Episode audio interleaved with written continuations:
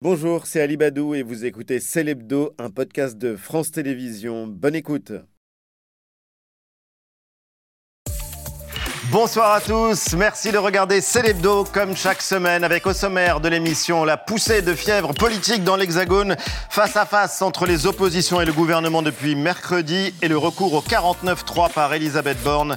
La première ministre engage la responsabilité de son gouvernement, déni de démocratie, pratique autoritaire du pouvoir, dénonce les oppositions avant le vote lundi de la première motion de censure, aveu de faiblesse de l'exécutif en ce début de quinquennat, coulisses, temps fort et analyse de nos invités, les journalistes Pauline de Saint-Rémy du site Politico et le rédacteur en chef adjoint de Libération Lilian Alemania qui a interviewé Elisabeth Borne. Histoire d'une exploitation politique sans limite après le meurtre de Lola, cette petite fille assassinée il y a quelques jours à Paris, un acte d'une violence extrême. La famille a condamné toute récupération politique. En vain, décryptage de Jean-Michel Apathy. Et puis, pourquoi les conflits prennent-ils autant de place dans nos vies? Pourquoi notre époque est-elle celle du clash et des confrontations? Maxime Rover publie une philosophie de la dispute. Julia de Funès dénonce ce qu'elle appelle le nouvel ordre identitaire, un piège et l'origine de bien des mots de notre époque. Regard croisé de deux philosophes. Et puis, après 20h, la gastronomie française en fête dans Célébdo. La cuisine française est bonne. Excellent. Formidable. Beaucoup mieux que tous les autres que j'ai goûté. Une des meilleures Oui, certainement. Elle est excellente. Blanquette de veau, bœuf bourguignon, croque-monsieur, mousse au chocolat, les classiques n'ont jamais été aussi modernes. Rencontre avec le chef multi-étoilé Éric Fréchon du Palace Le Bristol et Laurent Mariotte de TF1 qui publie un livre de recettes formidable, La cuisine française pour tous. Ils seront tous les invités, tous les deux les invités de la suite de Célébdo. Célébdo, c'est parti.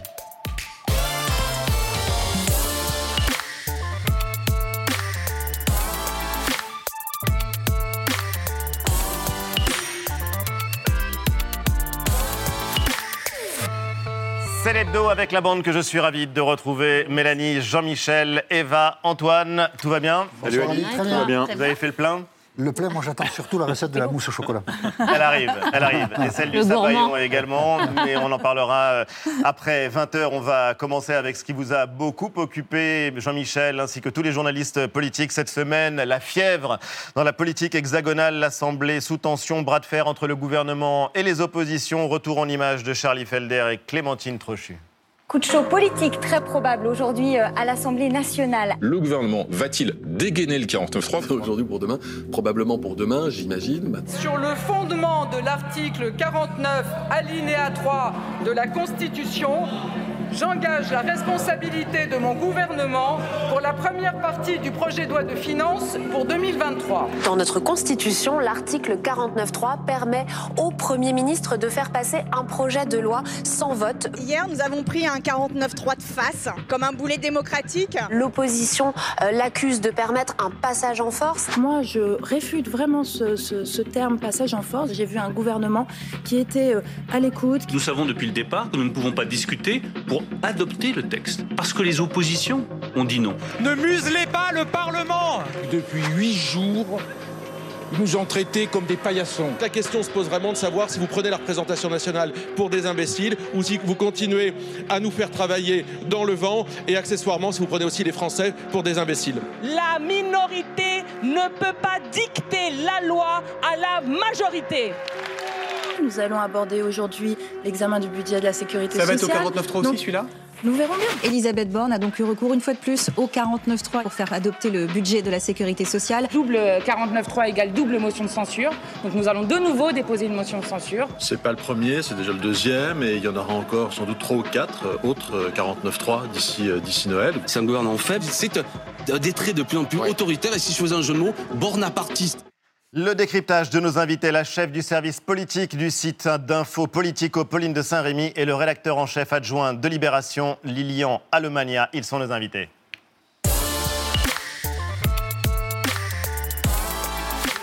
Vous n'avez pas chômé ces derniers jours, comme tous les journalistes politiques. Lilian, vous avez interviewé Elisabeth Borne cette semaine, on en parlera tout à l'heure. Comment qualifier cette séquence politique qu'on est en train de vivre? Alors on parle beaucoup de théâtre. C'est ouais. vrai qu'il y, y, y, a un petit peu de théâtre dans tout ce qui s'est passé. Là, vous avez diffusé un sujet sur euh, les rebondissements qu'il y a eu euh, dans la semaine, sur le moment exact où le gouvernement allait dégainer, comme on dit, le 49-3 tout ça a été effectivement un petit peu écrit d'avance. On l'a tous. La pièce était écrite d'avance?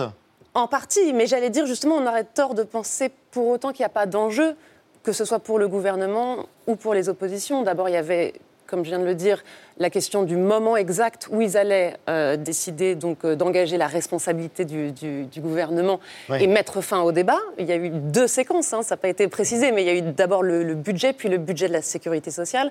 La première fois, ils ont utilisé la stratégie qui consiste à laisser les débats se dérouler. Pendant six jours Pendant six jours, ils ont un petit peu hésité. Hein, au fur et à mesure de la semaine, ça s'est euh, affiné. Il y avait différentes euh, stratégies pour lesquelles plaidaient les uns et les autres.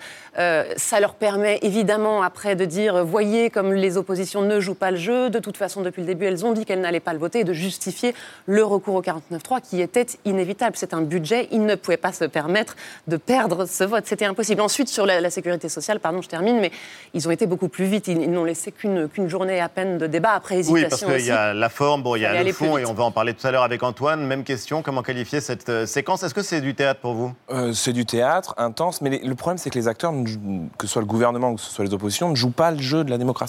C'est-à-dire que ah le 49-3 le 49-3 est, est, euh, est, inscrit dans la Constitution, il peut être utilisé, il a souvent été utilisé contre euh, les oppositions parce qu'elles bloquaient les débats.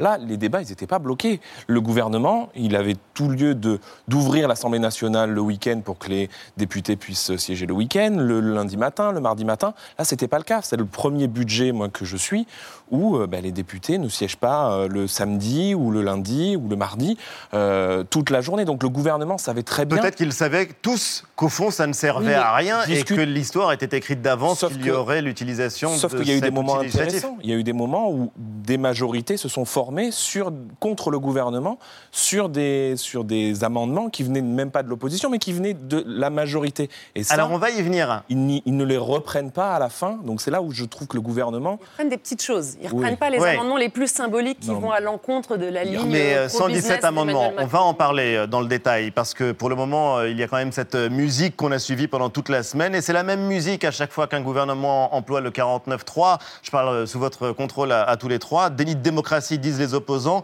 Par exemple, l'un des principaux opposants, Jean-Luc Mélenchon, qui tweetait La Macronie est un régime de violence autoritaire encore un 49-3. Le monde éberlué voit la France couler hors de la démocratie. Il faut les arrêter. Alors je vous vois sourire, mais on vous doit quand même deux livres sur euh, Jean-Luc oui. Mélenchon, euh, Lilian. Violence autoritaire hors de la démocratie, ce sont ces mots. Qu'est-ce que vous en pensez? Oui, bah il fait du Jean-Luc Mélenchon fait du Mélenchon. Il, il exagère euh, ces mots. Il, il, utilise un moment pour essayer euh, de, de, démontrer que ce pouvoir est autoritaire euh, dans une séquence qui était aussi sociale. On, il y a ce tweet, mais il avait commencé la semaine, ou plutôt le dimanche, avec la marche à Paris, où il expliquait oui. qu'on allait être dans un moment de grande conjonction, qu'il allait avoir la grève générale, euh, le 49-3. Voilà, c'est pour démontrer, il y avait un enjeu pour euh, la gauche là, c'est de démontrer que c'était eux l'opposition à la Macronie pour quelqu'un qui a soutenu Hugo Chavez, évidemment, dénoncer les régimes autoritaires en France, c'est un peu une forme de paradoxe, non? Alors, revenons en France. C'était la une de Libé. Pourquoi avis ou aveu de faiblesse? C'était la une de votre journal jeudi. Mais justement, aveu de faiblesse du gouvernement Oui, parce que s'il avait été aussi en situation plutôt de, de force, il aurait pu utiliser le 49.3 comme il l'a fait là sur le budget à la fin, ou laisser les débats après sur la, le PLFSS, le budget de la sécurité sociale, euh, à la fin et non pas au, début.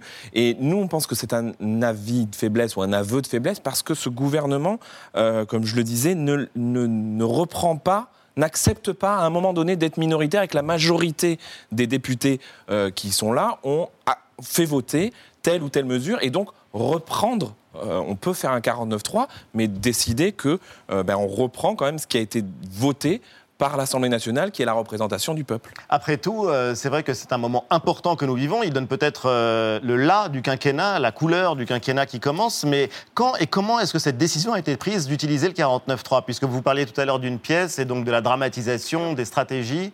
Ça a été euh, assez mouvant. Sur le principe, euh, en fait, il n'y a jamais eu de débat. Il était bien évident qu'il y aurait un 49-3 parce que, tout simplement, les oppositions, tout autant qu'elles sont, les Républicains, le Rassemblement national et les, les partis de la NUP, avaient dit dès le départ qu'elles ne voteraient pas le budget.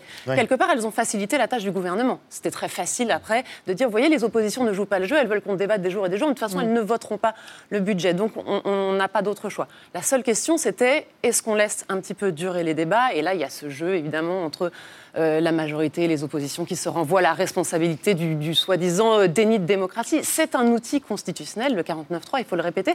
Après, il y a une question, à mon avis, d'opinion publique, et dans le tweet de Jean-Luc Mélenchon, c'est ça qui joue aussi parce qu'il y a ce mouvement social. Il veut euh, dire qu'Emmanuel Macron est, à la tête d'un régime autoritaire, ça- n'a aucun sens. Mais il joue ce sentiment-là auprès de l'opinion publique, de même que le gouvernement, dans sa communication, et quand il a ses hésitations sur le meilleur timing, joue aussi la carte de l'opinion publique, parce qu'il y en aura d'autres. Des 49.3, il y aura au moins un 49.3 dans cette session, c'est évident, mais la question euh, de- du maniement de cette euh, majorité relative va se poser constamment. Les oppositions, si elles votent le budget, elles sont dans la majorité. Les oppositions ne peuvent pas voter le budget. Il a été décidé du. C'est ce qui fait qu'on est ou pas dans la majorité. Oui, c'est ça. c'est qu'on a qui voté ou non le budget. La ligne de partage, c'est ça, parce que si vous votez le budget, après le gouvernement, il, fait, il mène des actions dans tous les domaines. Le- la décision d'utiliser le 49.3 a été prise le 21 juin, quand Emmanuel Macron a acté sa défaite aux élections législatives, parce qu'il a perdu les élections législatives, il n'avait pas de majorité. Et le 49.3 pour le budget, je crois que tout le monde s'en moque un peu. Ça va être beaucoup plus dur pour la réforme des retraites. Là, le gouvernement aura un choix très difficile. S'il y a une opposition dans le pays à la réforme des retraites, et s'il la fait passer au 49.3, là, ça peut être une autre chanson que le budget. Je crois que tout le monde regarde ça Mais avec beaucoup de distance. ça qui se prépare déjà, du coup, maintenant. Malgré tout, il y a plusieurs motions de censure déjà déposées, Mélanie. Bah, conséquence directe du coup euh, de ces 49.3, les motions de censure, trois en tout déjà déposées, deux par la France Insoumise, les Lucky Luke du dépôt de motion, comme euh, le dit Alexis Corbière. oui, non pas de Jules, mais d'Alexis Ah, Corbière. d'Alexis Corbière et une motion de censure déposée par les députés RN avec un risque à la clé, en tout cas sur le papier, si ça passait, ce serait la démission d'Elisabeth Borne et la dissolution de l'Assemblée nationale. Sauf que pour ça, il faudrait réunir euh, la majorité des députés, soit 289 euh, voix qui voteraient pour l'une de ces euh, motions. Et il y a évidemment très peu de chances que ça arrive, puisqu'il faudrait le vote de toutes les oppositions. On voit là l'animation, en effet. Et LR compris. Il faudrait qu'LR se coalise aussi avec la. NUP voilà, les Républicains, la NUP et euh, le RN. Donc ça veut dire quoi quand on voit que finalement ça a si peu de, de chances ou de risques de, de passer? Est-ce que c'est juste purement symbolique? C'est ou est-ce que ça va au-delà du C'est symbole du positionnement politique, c'est un enjeu pour la NUPES, je disais tout à l'heure, euh, de montrer qu'ils sont unis à l'Assemblée nationale et qu'ils se représentent la première force politique à défaut d'être, le premier groupe politique d'opposition, puisque c'est le Rassemblement national qui a le plus de députés en tant que groupe, En tant que groupe, force. en tant que parti. On fait cette différence. Donc il y a vraiment cette, euh, ce, ce besoin-là. D'ailleurs, euh, on le voit à, l'image, les députés de la NUPES ont quitté le- la- l'hémicycle de manière théâtrale aussi avant même la fin de l'allocution de- d'Elisabeth Borne pour être les premiers en salle des quatre colonnes face aux journalistes tous ensemble rassemblés pour démontrer que l'opposition à Elisabeth Borne et son gouvernement, c'était eux. Allocution qui pourtant n'a duré que 5 minutes. Il Exactement. était vraiment donc euh, pas très patient. En tout cas, le 49.3, donc c'était vraiment pas un scoop. Jean-Michel disait donc que ça remonte au 21 juin. Oui, c'était pas un scoop, mais alors comment on fait pour travailler dans ces conditions? C'est-à-dire que comment on peut continuer à débattre jour et nuit, comme on l'a vu autant à l'Assemblée qu'au sein des commissions aussi, en se disant qu'il y a un 49.3 qui peut vous tomber euh, dessus et donc à annihiler un peu le, le travail que vous avez fait, et surtout comment on mobilise les troupes pour la suite? Euh, des débats, alors que ce soit dans le cadre du budget et pour euh, les autres lois à venir. Là, vous parlez des troupes de la majorité Oui, les troupes de présidentielle. la majorité qui eux-mêmes ont été euh, un peu Bah, qui ont très peu dormi, euh, comme vous d'ailleurs. C'est un problème, c'est un problème. On l'a vu euh, là notamment ces derniers jours euh, sur le, le PLFSS, c'est-à-dire le budget de la sécurité sociale qui n'a été débattu qu'un jour. Il y avait assez peu de députés Renaissance présents. Et c'est la raison pour laquelle euh, le 49.3 a été déposé euh, le jour même, alors que Elisabeth Borne, d'ailleurs je, je crois que tu me disais qu'elle vous en avait parlé, était un peu plus hésitante. Elle, est- éventuellement, elle aurait bien aimé attendre encore un jour de plus pour qu'il y ait au moins un petit peu plus de débat, voyant que les députés Renaissance étaient, euh, étaient très peu mobilisés eux-mêmes parce qu'ils sont découragés aussi, euh, parce qu'ils ont l'impression de travailler un petit peu pour rien. Après, on, est un tout petit peu... car Il s'est quand même passé des choses, euh, là, que ce soit sur le budget, notamment sur le budget. Il y a eu 117 amendements qui ont été euh, retenus. C'est assez peu, évidemment, sur les 3000 qui avaient été déposés. En gros, pour schématiser ce que la- le gouvernement a retenu dans sa copie sortie euh, finale sur les amendements qui avaient été imposés soit par l'opposition, soit par des groupes partenaires de la majorité comme Horizon et le Modem, mais qui en gros n'étaient pas ce que proposait le gouvernement. Ce sont des, des mesures de pouvoir d'achat qui touchent par exemple Oui. au ticket restaurant, la garde d'enfants, des petites choses qui ne sont pas contraires à la ligne politique d'Emmanuel Macron, très pro-business. Alors justement, il y a la forme et il y a le fond, Antoine. C'est quand même l'essentiel et on en parle assez peu. Oui, donc le budget, euh, on va commencer par le budget de l'État, des dépenses en baisse par rapport à cette année, moins 2,6%. Elles devraient être de 480 milliards d'euros environ. Elles doivent permettre de financer plusieurs dispositifs défendus par le gouvernement, le bouclier tarifaire pour l'énergie, l'aide à la rénovation thermique des logements, l'aide à l'embauche des alternants, par exemple, mais aussi, et vous venez d'y faire allusion, euh, Pauline de Sarami, des mesures proposées par les oppositions et finalement retenues par l'exécutif. Ce Ça, c'est le budget de la nation. 480 milliards d'euros de dépenses. Exactement. Vous voyez qu'il y a une différence entre les dépenses et les recettes, un budget qui doit permettre au déficit C'est public. la 47e année consécutive qu'il y a une différence entre les Alors, c'est ce que j'allais dire. Il doit- le déficit public doit rester stable à 5% du PIB, un budget donc déficitaire. Autrement dit, l'État continuera à dépenser plus qu'il ne gagne, qu'il ne reçoit. Autre budget adopté cette semaine par le 49.3, on en a parlé, celui de la sécurité sociale, et là encore un budget déficitaire. 6,8 milliards d'euros, cela dit, c'est près de 11 milliards de moins que cette année. Quelles sont donc les mesures qui euh, expliquent euh, cette, euh, cette différence, cette baisse? L'augmentation des taxes sur le prix du tabac, objectif un paquet à 11 euros en 2024, des économies sur le remboursement des médicaments, sur les, laboratoires d'analyse médicale. En revanche, pas d'économie sur les hôpitaux publics. Lilian Alemania, qui sont les gagnants et qui sont les perdants de, de ces budgets Euh, bah, de ces budgets, il y a les grands gagnants, encore une fois, c'est beaucoup les entreprises à qui on baisse encore beaucoup, beaucoup les impôts pour favoriser la compétitivité, comme dit le, le- gouvernement. Après, il y a euh, beaucoup de dépenses pour les, pour les ménages qui sont prévues et qui sont dans la, dans la, dans la droite ligne de ce qui a été voté euh, cet été. Maintenant, on voit recettes-dépenses.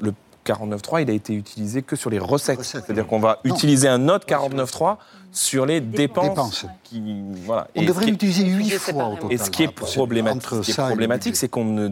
Alors, on a un peu discuté de certaines recettes, mais on n'est pas allé jusqu'aux dépenses, euh, notamment les recettes, que plutôt, c'est des dépenses fiscales, c'est compliqué, mais des, recettes euh, euh, concernant les entreprises. Le gouvernement avait peur de se retrouver en- justement en minorité sur une des baisses d'impôts euh, prévues pour les entreprises, Euh, et on n'a pas parlé euh, des déserts médicaux, euh, euh, des sujets euh, des hôpitaux, euh, à cause du 49.3 qui est arrivé très rapidement sur la sécurité sociale. Et donc, si on ne, dé- on ne discute pas non plus des, de nos- de- des dépenses de l'État, on a un vrai problème démocratique. Parce que c'est ça cette année. Mais ça, ce c'est le cœur du cœur de la politique.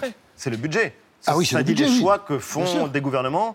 Mais. Et ce on qui n'en est discute frappant, pas. c'est qu'il y a quelques jours, il y a quelques jours à peine, et vous le savez mieux que personne, beaucoup espéraient, redoutaient la généralisation de la grève. Il y avait des conflits sociaux, et finalement, ça n'a pas eu lieu malgré tous les signaux d'alerte, malgré le désir, l'enthousiasme ou la crainte euh, des uns ou des autres. Euh, Comment l'expliquer? C'est compliqué d'expliquer qu'une révolte n'ait pas lieu, mais comment est-ce que vous l'expliqueriez? Alors, euh, je dirais que d'abord, le, le- le risque n'est pas complètement. En tout cas, euh, du côté du gouvernement, ils sont sans doute euh, un petit peu de- de- du niveau de mobilisation qui n'était pas celui que les syndicats attendaient ni que la gauche euh, attendait.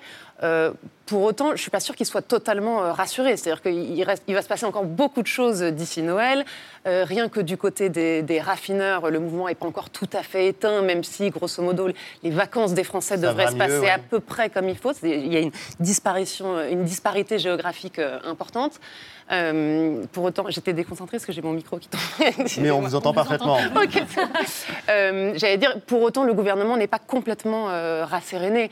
Euh, il se doute qu'il va se passer énormément de choses. Il y a évidemment la, la- la réforme des retraites qui est euh, en train d'être négociée entre Olivier Dussopt, le ministre du Travail, euh, et les, et les syndicats. Il y a plusieurs réformes qui doivent être votées d'ici là, euh, qui sont assez sensibles, sur lesquelles le gouvernement, il faut le rappeler, ne pourra pas avoir recours au 49.3 cette fois-ci. Il y a l'immigration. Il sera beaucoup question d'immigration de travail, notamment, dans ce débat. C'est forcément des sujets sensibles. Il y a aussi les énergies renouvelables. Je pense que Lilian en a parlé Ouais, avec. Elisabeth Borne. alors, vous en avez parlé avec Elisabeth Borne. Elle vous a semblé inquiète? C'était quelqu'un qui euh, se disait mais il y a un risque de contagion, de crise sociale généralisée dans le pays ou pas? ont- On ils sont- n'entend pas en tout cas. En fait, quand c'est la, CGT la qui mobilise, ils sont rassurés.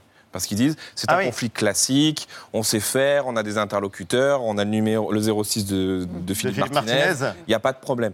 En revanche, ils craignent plus des mouvements euh, comme ils ont connu avec les Gilets jaunes en 2018 euh, qu'ils ne contrôlent pas, où il n'y a pas d'interlocuteurs. euh, et ils craignent beaucoup des mouvements comme cela sur euh, l'énergie. Des, gens qui, ce- cet hiver, euh, ne pourraient pas payer leurs factures, auraient du mal à faire le plein. et donc, c'est ces colères-là qu'ils euh, qu'ils surveillent et qu'ils ont anticipé. S'ils ont Et fait un notamment, ça les automobilise dans les files devant les stations d'essence euh, la- et l'explosion des prix des carburants parce que Elisabeth Borne, justement, elle présentait ce plan euh, France Nation Verte, vous l'avez interviewé pour Libé. C'est du greenwashing ou c'est une vraie conversion écologique au plus haut niveau de l'État? Alors, ça dépend de qui on parle. Si on parle d'Elisabeth Borne, je pense qu'elle est convaincue. Elle a été directrice de cabinet de Ségolène Royal. Elle a été ministre de la Transition écologique. Elle a fait des lois, euh, la loi mobilité, la loi euh, sur le, le- le recyclage, qui fait qu'aujourd'hui, on n'a plus de pailles en plastique, mais on a des, des pailles en carton, par exemple.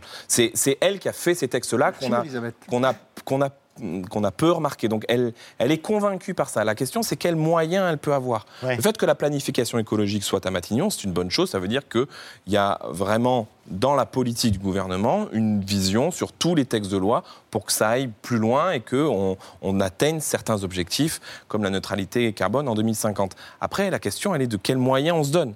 Et euh, elle nous dit vivre mieux demain, euh, c'est son, son pari. Elle nous dit il ne faut pas stigmatiser certaines catégories de la population, mais à un moment donné, il va falloir embarquer tout le monde, embarquer des entreprises, embarquer des ménages, euh, et il va y avoir surtout ne pas forcément contrarier les des Français, c'est colères. ce qu'elle Et dit aussi on voit qu'il y a des interdictions pour les plus, pour les, pour les plus pauvres. Euh, L'interdiction de la voiture diesel à telle date, je ne l'ai plus en tête.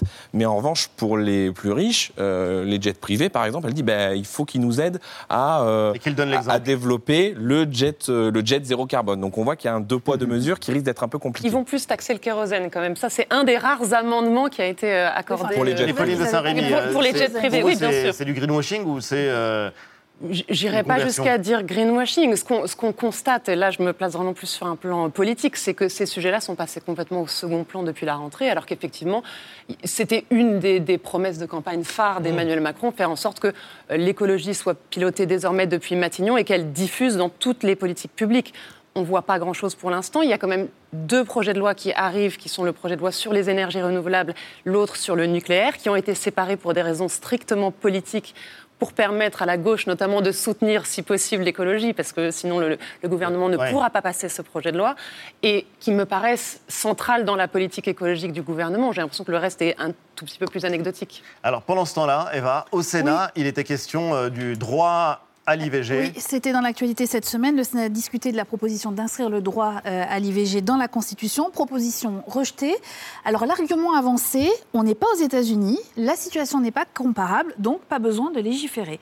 Ce qui, moi, me, me semble en tout cas ressembler plus à un syllogisme qu'à un vrai argument juridique. Mais enfin, est-ce qu'il n'y a pas un problème de fond sur cette question, d'après vous? Ben, il y a un problème politique au Sénat, mais le Sénat étant de majorité de droite, et il n'avait pas envie euh, d'inscrire et, euh, et de soutenir une proposition de loi qui venait des écologistes. En revanche, il y a deux propositions de loi qui vont arriver, euh, elles, à l'Assemblée nationale, et qui seront portées par euh, la France insoumise et par euh, Renaissance, donc la majorité. Et ben, celles-ci au pluriel, ont toutes les chances d'arriver. Maintenant, il faudra l'accord du Sénat. Ouais, il faut quand même rappeler Pauline. que François Bayrou lui-même s'y est opposé. Il n'y a pas que la droite qui s'est opposée. Au moment où, où, euh, où ça s'est passé aux États-Unis, évidemment, et qu'Aurore Berger, la, la patronne du groupe Renaissance, a, pro- a- a donné cette idée, a émis cette idée, c'est François Bayrou qui est allé euh, sur je ne sais plus quel média dire que c'était une mauvaise idée. Grosso modo, l'argument, c'était que c'est- un gadget, c'est qu'il n'y a, pas de- il y a pas de risque euh, en France. Comme vous venez de le dire, c'est le même argument que, que Et la donc, droite. le président de la République, au fond, il a une majorité ou pas On entendait Clément Tinatin euh, ce matin sur l'antenne de France Inter dire qu'il n'avait pas de majorité, même relative. Une majorité pourquoi Pour ce Ah, projet de loi ou en sujet. Il faut général regarder, en général, En général, il n'a pas de il Ah faut non, regarder au cas par cas Mais, euh, les majorités de projets, c'est ça J'ai relevé cette phrase tout à l'heure dans le, le, le- le- le best-of que vous avez fait des déclarations nationales de. Raquel Garrido. La minorité ne peut pas dicter sa loi. Elle le disait à propos du budget, mais ça vaut pour tout. La minorité ne peut pas dicter sa loi à la majorité. Le problème, c'est que personne n'a la majorité. La France insoumise ne l'a pas, le Rassemblement national n'a pas, et Le gouvernement non plus. Nous sommes dans un Parlement sans majorité, ce que nous n'avons pas connu, euh, au fond, avec cette intensité depuis 1958. Et si le 49-3 existe, c'est précisément pour éviter que des parlements sans majorité fassent culbuter, se succéder sans arrêt des gouvernements.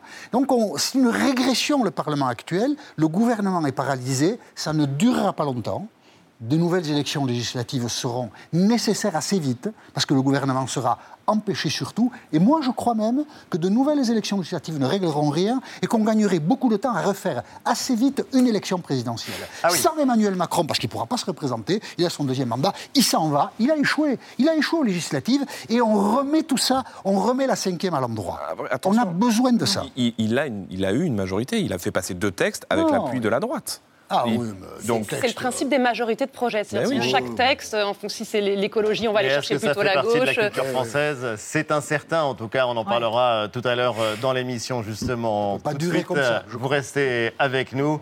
Étonnant, non Silence Silence pour la France Ukrainke, Ukrainci. Si vous avez aimé, vous pouvez mettre des petits pouces bleus. Ça nous donne le moral. Comme disait un de mes prédécesseurs, ça m'en touche une sans bouger l'autre mange euh, de la viande en fonction de ce que l'on a dans le porte-monnaie et pas de ce que l'on a dans sa culotte. Ah là là, ces insoumis, ils sont infernaux. Horreur. Ça va être très libéral. Étonnant, non? On l'a appris cette semaine, Jean Castex, 57 ans, il a été Premier ministre pendant deux ans. Il prend la tête de la RATP.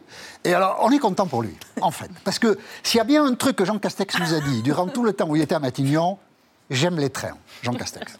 Je suis, tout le monde le sait, un grand amateur de trains et passionné des choses ferroviaires. Bonne nuit à tous. Hein.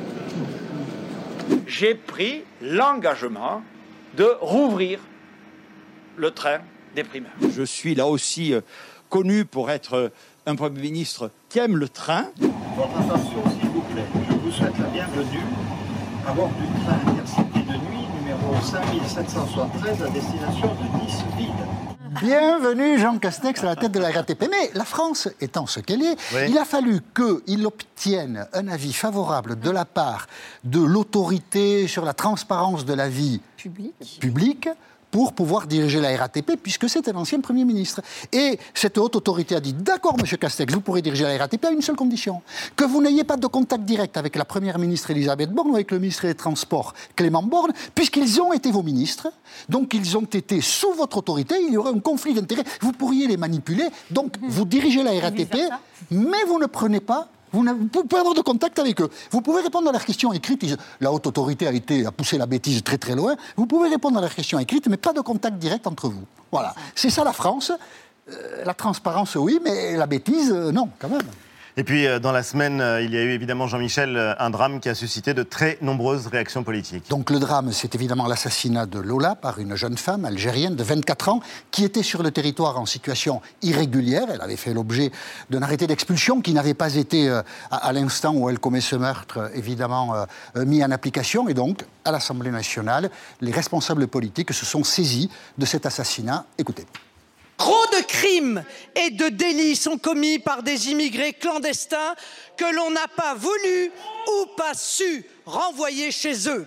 Par le laxisme de votre politique d'immigration, cet enfant a été martyrisé, violé, tué par une clandestine qui faisait pourtant l'objet d'une obligation de quitter le territoire français.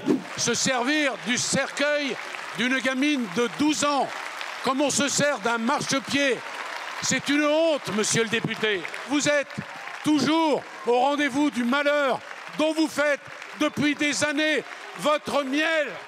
Éric Zemmour s'est servi du cercueil comme un marchepied. Ses amis ont organisé une manifestation jeudi soir à Paris et le propos ou le raisonnement d'Éric Zemmour est effrayant. La meurtrière présumée est algérienne et le problème pour Éric Zemmour, ce n'est pas qu'elle soit meurtrière, c'est qu'elle est algérienne. Écoutez Éric Zemmour.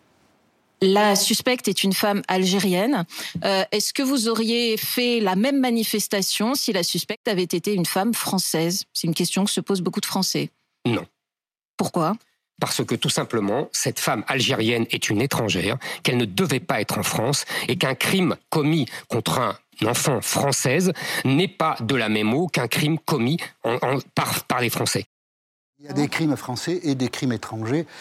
Évidemment, chacun se débrouille avec euh, la psychologie euh, d'Éric Zemmour. Le Rassemblement national, de son côté, qui avait envisagé de manifester avec lui, a finalement choisi plus prudemment de faire une minute de silence. On va voir euh, Marine Le Pen et Jordan Bardella devant l'Assemblée nationale.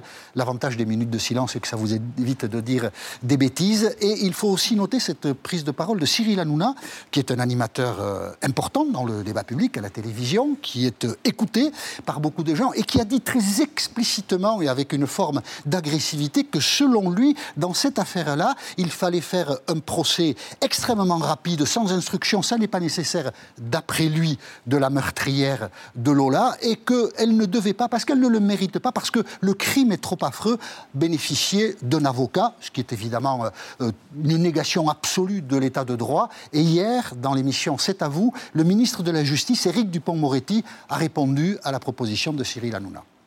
L'état de droit, il nous protège. Il vous protège, il me protège, il nous protège tous. Il protège M. Hanouna aussi.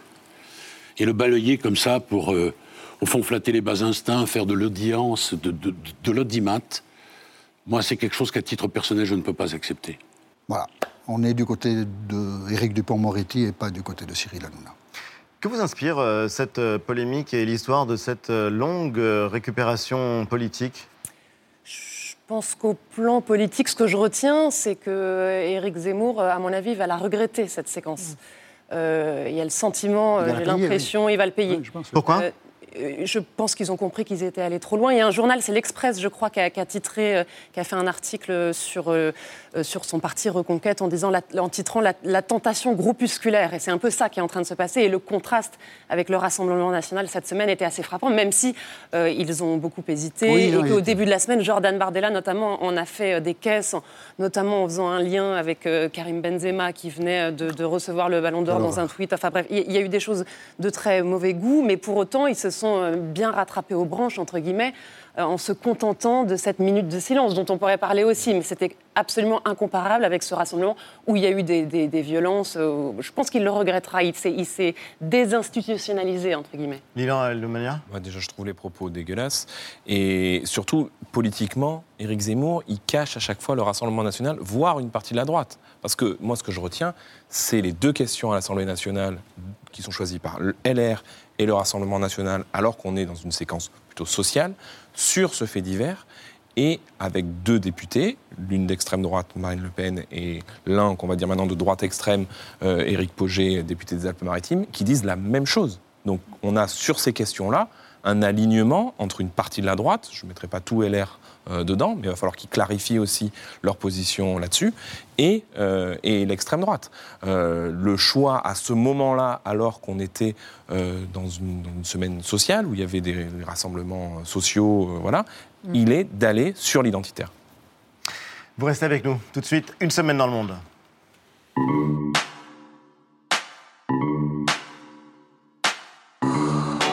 Royaume-Uni, record battu avec la démission de la première ministre Liz Truss. Jamais locataire du 10 Downing Street n'aura passé aussi peu de temps au pouvoir. La chute a été brutale. Liz Truss, mercredi dernier, qui s'accrochait encore. Moins de 24 heures après, elle lâchait prise. I am resigning as leader of the Conservative Party. La course à sa succession est déjà lancée. Bojo rêve d'un comeback au point de revenir dardard de ses vacances aux Caraïbes. Une crise politique inédite et surtout une économie qui dévisse. Six ans après le Brexit, la promesse de prospérité s'éloigne encore pour les Britanniques. En Italie, Giorgia Meloni, officiellement présidente du Conseil, première femme à occuper cette fonction issue d'un mouvement post-fasciste et nommée 100 ans pile après l'arrivée au pouvoir de son ancien modèle Benito Mussolini, le gouvernement le plus à droite depuis la fondation de la République, Matteo Salvini, vice-premier ministre. Et derrière les questions politiques, l'urgence est de rassurer les Européens et de s'assurer de toucher les 140 milliards d'euros du plan de relance. En Chine, le congrès du Parti communiste se termine avant la cérémonie d'allégeance à Xi Jinping demain. Le grand navigateur présentera sa nouvelle équipe dirigeante et sa mission, préparer les 20 ans qui viennent, accélérer le progrès technologique, moderniser les armées, durcir encore le contrôle social pour écraser toute idée subversive, surtout dans la jeunesse. Et une scène encore mystérieuse, l'ancien président Hu Jintao escorté d'autorité vers la sortie du congrès à Pékin. Quel est pour vous le fait politique majeur en Europe, euh, ce qui s'est passé euh, au Royaume-Uni ou euh, l'extrême droite qui arrive au pouvoir en Italie? Ce sont deux faits politiques majeurs. C'est vrai que cette semaine, on a été quand même très choqués, effectivement, par la, la démission de, de Liz. Choqué, peut-être pas le, terme, mais la, situation dans laquelle se retrouve le Royaume-Uni est très inquiétante. Le fait que Boris Johnson puisse éventuellement faire son retour, si ce n'est que nous, ça nous fait un petit peu sourire, mais c'est quand même euh, très inquiétant aussi pour la situation politique du Royaume-Uni. Cette semaine, c'était très frappant. Euh, moi, c'est l'Italie.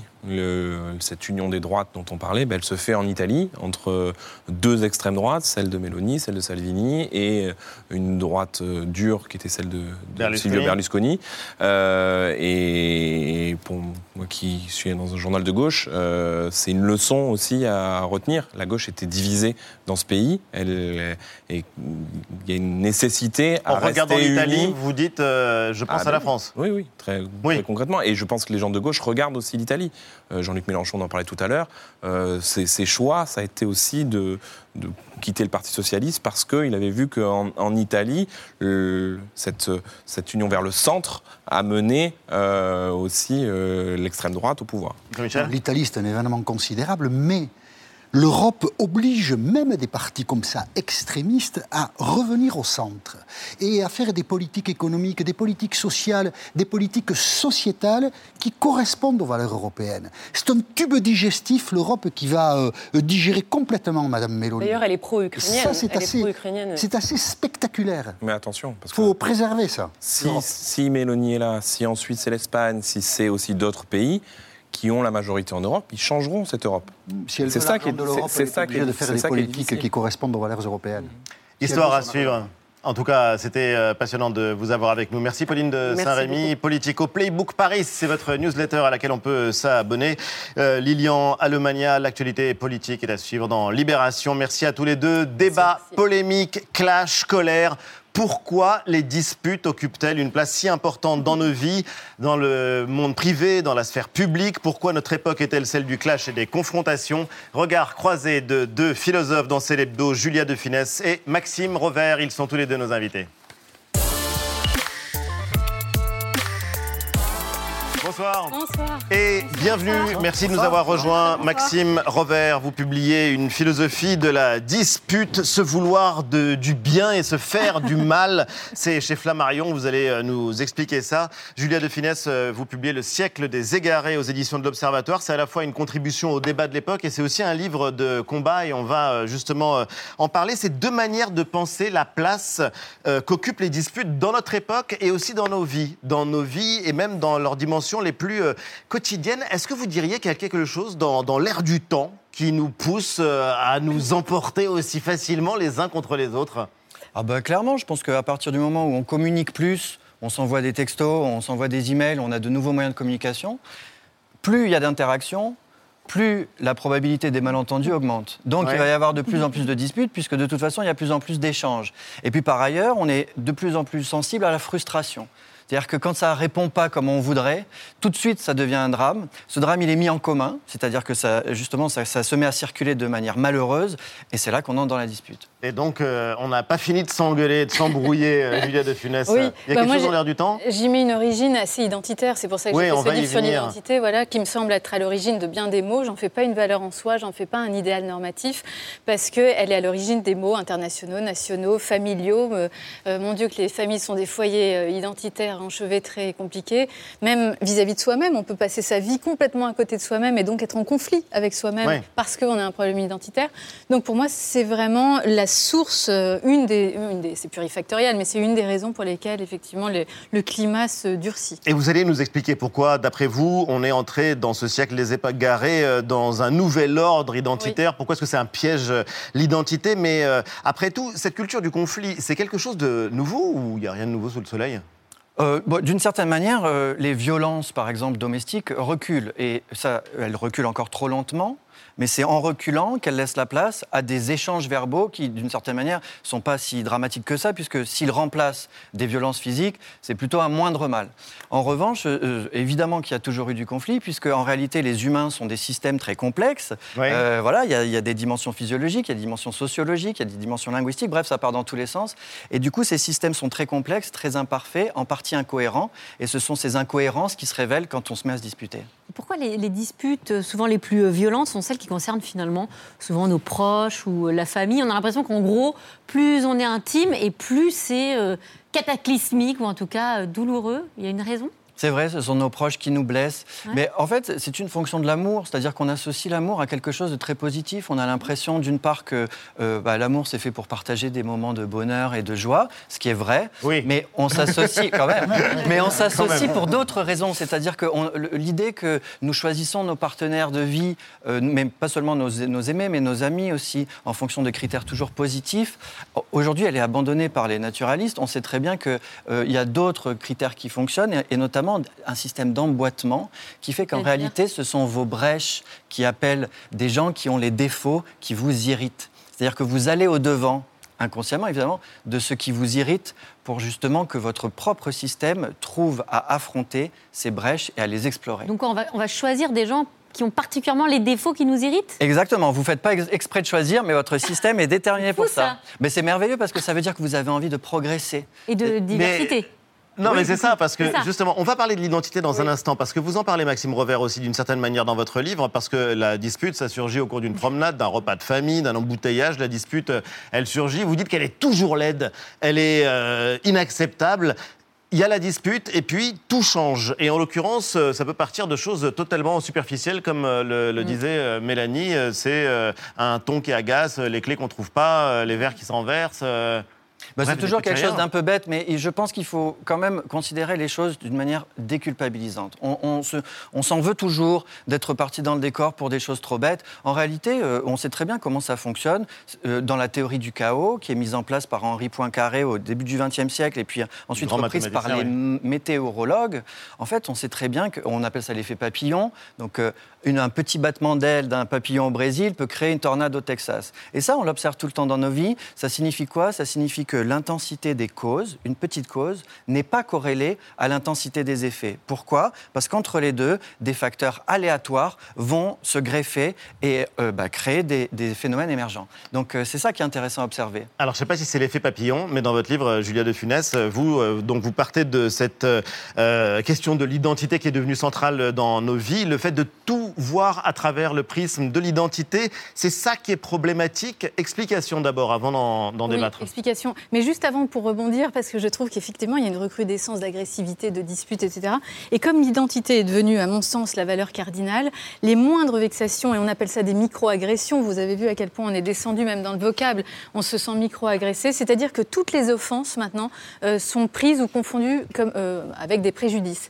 Et euh, c'est ça le problème, c'est que quand on vit ensemble dans une société, ben, on se frotte les uns aux autres, on est vexé, on arrive sur un plateau de télé, on peut être euh, chahuté, etc. Et c'est ça la vie, la vie en commun. Mais maintenant, comme les moindres offenses sont amalgamées avec des préjudices, on prend très mal les choses. Donc interdire des comportements préjudiciables, c'est une chose, mais vouloir rendre les comportements conformes à des attentes particulières, c'en est vraiment une autre. Vous Et dites qu'on est de plus en plus offensé et qu'on est passé de la culture du il faut Voilà. À la culture de respecte-moi, respecte-moi pour ce que je suis. En fait, on est passé de la morale, le il faut. Si j'avais une, une phrase connue qui résume un peu ça dans le premier homme, Camus dit un homme, ça s'empêche. On pourrait résumer la morale à travers cette formule-là. Et aujourd'hui, euh, c'est un homme, ça se respecte. On entend tous les jours les gens vous dire respecte-moi, euh, respecte. Donc Ouais, c'est mais le, quel est le problème? C'est- le problème, c'est que les moindres susceptibilités deviennent Un des homme, ça occasions s'empêche, c'est la phrase de Camus. Oui. Et donc, pour vous, c'est ce qui est positif et c'est euh, ce qui devrait Ah, conduire non, non. nos actions. Ouais. Et aujourd'hui, euh, un homme, ça se respecte. Respecte-moi. Pourquoi est-ce que c'est un problème C'est pas une hiérarchie morale, mais on voit que toutes les valeurs publiques qu'on voit à travers le il faut, un homme, ça s'empêche, les valeurs euh, publiques de relation à l'autre, la décence, la politesse, la pudeur, etc., sont supplantées par des valeurs privées. L'épanouissement personnel, la confiance en soi, euh, tout le, mon bien-être, mon respect, etc. Donc, c'est la guerre de tous contre tous. Quand il n'y a plus du tout d'implicite entre nous et de il faut et de morale, je ne suis pas du tout euh, la mère, la morale, hein, j'aime pas du tout ça. Mais euh, néanmoins, je crois qu'il y a un danger à faire en sorte que les valeurs privées l'emportent complètement sur les valeurs publiques. Et vous dites aussi d'ailleurs que la consommation individuelle y participe. Mais qu'est-ce que c'est ce nouvel ordre identitaire qui, pour vous, a inondé notre société? Oui, alors en gros, en trois gros blocs, collectivement, on voit que l'identité devient la valeur cardinale, les revendications identitaires s'intensifient, les communautarismes se renforcent, euh, la ferveur identitaire euh, se, se, crispe, euh, quitte à ébranler même les principes républicains. Euh, vous avez vu, il y a quelque temps, on a vu Sandrine Rousseau balayer d'un revers de main Elisabeth Badinter euh, sur ses arguments universalistes. On voit que l'universalisme perd de son prestige. Voilà, perd de son prestige. On voit que c'est un concept de sauvetage assez impuissant. Je suis très universaliste, mais on voit qu'aujourd'hui, ça fait plus vraiment le poids face au communautarisme. À l'échelle individuelle, on voit sur les réseaux le moi qui s'épanche, le développement personnel, vous, m'aviez invité pour ce livre-là, euh, qui n'en finit pas et on, enfin, on assiste à cette inflation du développement personnel, etc. Et puis concept... Maxime Rovert le partage, euh, ce reproche-là contre Ah oui, parce que ça referme les individus sur eux-mêmes, donc en réalité, c'est une fausse piste. Le paradoxe. c'est surtout que c'est impersonnel, oui. oui. Il parle à des millions, à, au moi de chacun comme à des millions d'autres, donc il n'y a rien de plus impersonnel que le développement personnel. Mais, et puis conceptuellement, l'identité, c'est un concept très mal bâti, euh, qui veut dire tout et son contraire, ça veut dire à la fois le même, une identité c'est A égale A, on recherche le même, et en même temps, c'est rechercher la singularité, l'identité, la spécificité de quelqu'un. Donc c'est très contradictoire en soi. Toute lutte identitaire réunit ces deux forces contradictoires et donc ça pose problème. Donc c'est pour ça que je dis que c'est devenu la valeur cardinale, c'est parce que collectivement on le voit très clairement dans notre actualité tous les jours, individuellement aussi au niveau euh, des réseaux, etc. Et conceptuellement, euh, on ne sait pas euh, quoi en faire. Si je vous demande quelle est l'identité de la France autour de la table, j'aurai autant de réponses que de personnes euh, autour de la table. Il n'y a jamais eu non. de réponse à ça. Alors il n'y a voilà, jamais eu de réponse. un inassignable, exactement. Il n'y a jamais eu de réponse. C'est pour Alors, ça que je trouve que c'est un concept très hasardeux, très incertain. Vous citez Montaigne euh, en disant que la plus grande chose du monde, c'est euh, savoir euh, être euh, soi.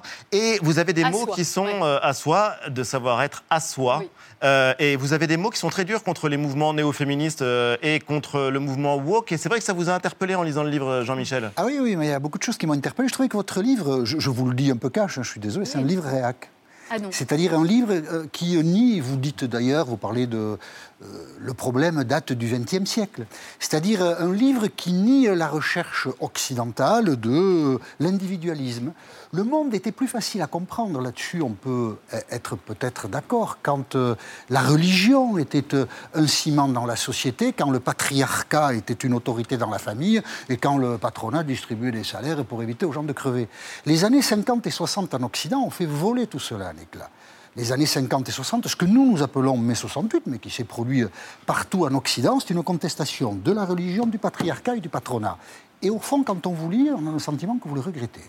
Et c'est pour ça que votre livre m'a semblé assez réactionnaire, ce qui est dans le Défense. champ démocratique. Il y a une dispute qui court.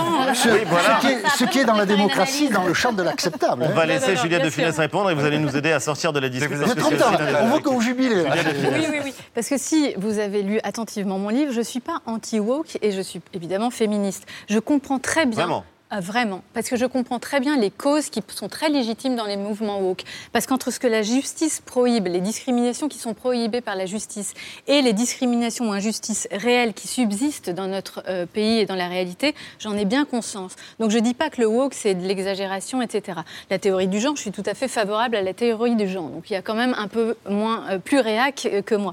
Mais vrai. non, mais voilà. Donc je comprends les causes, mais parfois les initiatives qui sont très légitimes sont euh, contrecarrées par la véhémence de leurs euh, disciples et, de, et des membres. Et sur le, néo-féministe, le néo-féminisme, ce que je regrette en étant très féministe, c'est que on a l'impression que c'est plutôt une exigence, euh, c'est pas un- une exigence de justice, mais plutôt un désir de vengeance. C'est plutôt la haine des hommes que l'amour des femmes. C'est plus liberticide pour les hommes que libérateur pour les femmes, Vraiment. à travers les plus vindicatives. Donc c'est cette acrimonie-là qui me gêne dans le néo-féminisme, et je suis pas la seule, parce qu'on est des millions en France à être très féministes et à ne pas se reconnaître Ah non, il y a dans débat, bien sûr. Exactement. Donc c'est pas euh, la cause que je Mais critique, 68, c'est les moyens que je critique. Sur le comment? Mai 68, bonne chose ou mauvaise chose pour nos sociétés? Alors moi, je trouve qu'il y a eu énormément de bonnes choses, évidemment. Mais ça, maintenant... Ça transparaît pas vraiment dans votre Mais livre. si, c'est un plaidoyer pour la liberté. Toute ma- Mais alors, vous l'avez pas lu, c'est pas possible. C'est un plaidoyer pour la liberté. Je dis que seule la liberté permet à un être d'exister. Seule la liberté permet à un peuple, la démocratie, d'exister. Euh, donc, Il y a d'autres c'est- passages C'est très qui sont 68 art, mon livre. si plus ambigu. Ah, je crois pas. C'est un Ah, plaidoyer pas. euh, Je dirais pas ça, en moi, tout mais cas, bon. contre euh, la dimension euh, identitaire et la question de l'identité. voilà, Mais, c'est mais vrai que- vous pointez du doigt davantage les néo-féministes, par exemple, que Génération Identitaire ou Français de souche Ah non, ou euh, d'autres. Mais non, euh, génération identitaire, ça tombe sous, le, sous la, ma critique radicale, puisqu'ils fondent leur, mouvement sur l'identité. Parce que. pff, Ah non, mais pas- vraiment, c'est- oui. je vous pose Ah, la mais alors, question, c'est un enfin, sentiment Moi, je ne suis pas du tout de droite réac. D'ailleurs, vous voyez, le Figaro m'invite pas pas dit pour le droite, dit parce que je pense que. Et on est ravis de, vous recevoir d'ailleurs. Maxime Revers, euh, comment est-ce qu'on sort d'une dispute. Est-ce que vous comprenez par exemple, ou est-ce que vous partagez l'idée que c'est le piège identitaire qui nous enferme finalement dans une euh, crispation, une hystérisation du débat public? Oui, c'est juste la question des, des Oui, vous êtes identités. d'accord Oui, parce qu'en réalité, nous avons tous des images de nous-mêmes, des autres, mais de nos proches et aussi justement de, à, à grande échelle de la communauté dans laquelle on vit, de, même une image du monde. Euh, Bruno Latour a beaucoup interrogé justement la manière dont on se Le con- grand philosophe conçoit. de l'environnement récemment disparu. Ouais, et en fait, on, on se conçoit comme sur une petite, petite planète bleue, mais peut-être que cette conception-là, elle est fabriquée, elle aussi, par des images qui, en fait, nous, nous amènent à avoir une image euh, fausse de, de la manière dont nous interagissons avec notre environnement. Alors, pour ce qui nous concerne, nous, on a tous une image de ce qui devrait se passer sur un plateau télé, de la manière dont euh, ah bah, les, les journalistes devraient lire nos livres, etc. Et donc, à chaque fois... On, on les lit, hein, vraiment. Ouais, j'espère bien, c'est pour ça qu'on est quand même on est là. Et d'ailleurs, j'aimerais, oui, qu'on le lise parce que je vous assure vraiment Oui, que non, non, je sais bien sûr. on lit en lisant tous les mots. Euh, J'espère mais- bien.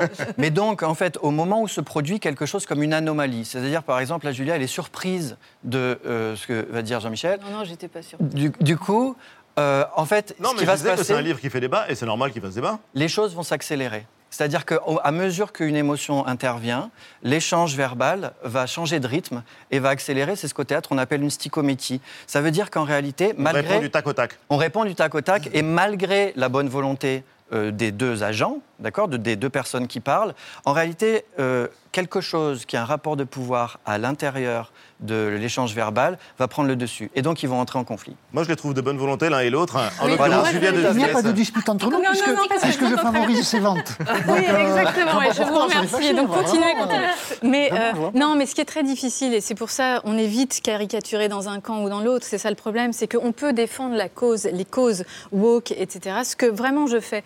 Mais euh, c'est très, c'est pas pour autant qu'on va tomber à pieds joints dans l'idéologie intransigeante. Et je trouve que c'est très difficile, et c'est ce que j'ai essayé de faire, de faire la part des choses entre une défense juste et loyale des causes qui sont légitimes et l'idéologie intransigeante dans laquelle beaucoup quand même de ces mouvements euh, tombent radicalement. Et on aurait euh, beaucoup à dire d'ailleurs, et j'invite à lire euh, ce siècle des égarés pour euh, avoir les idées claires. Il y a des choses qui font débat. Cette phrase, par exemple, chercher à prouver que la femme, le racisé, l'homosexuel est égal à l'homme blanc hétérosexuel n'a plus aucune pertinence en France en 2022. Oui. Il faut lire l'ensemble du raisonnement Oui, pour le comprendre. mais parce que, Ouais. du point de vue de l'égalité des chances, nous ne sommes certes pas égaux, mais du point de vue de l'égalité de droit, le combat est gagné grâce aux combattants des siècles passés. Ce que je veux dire, c'est que bien sûr qu'aujourd'hui, une personne de couleur ou un blanc a les mêmes droits en France en 2022, mais il n'a pas la même vie. Un homosexuel n'a pas la même vie qu'un hétérosexuel, quand bien même les droits sont évidemment équivalents. Donc c'est cette discordance entre euh, le droit et les faits qui me semble être très légitime dans les mouvements. Vous êtes woke? Eh bien, vous voyez, j'arrive à vous faire dire le contraire. Eh avez- voilà, vous êtes Je ne réconciliés suis en pas tout cas. woke idéologique, mais je Non. comprends très bien la cause qui sont parfois défendues. Et euh, nous sommes nombreux peut-être à être euh, égarés. Merci à tous les deux en tout cas. Julia de Funès, Le siècle des égarés. C'est euh, à lire aux éditions de l'Observatoire. Maxime Revers, Philosophie de la dispute, se vouloir du bien et se faire du mal. C'est publié chez Flammarion. Et c'est l'hebdo va continuer juste après la pub avec vous les amis. Vue et la gastronomie française à l'honneur avec le chef étoilé Éric Fréchon et Laurent Mariotte qui publie La cuisine française pour tous. Et je vous rassure, ça, c'est consensuel et c'est du plaisir aussi. À tout de suite.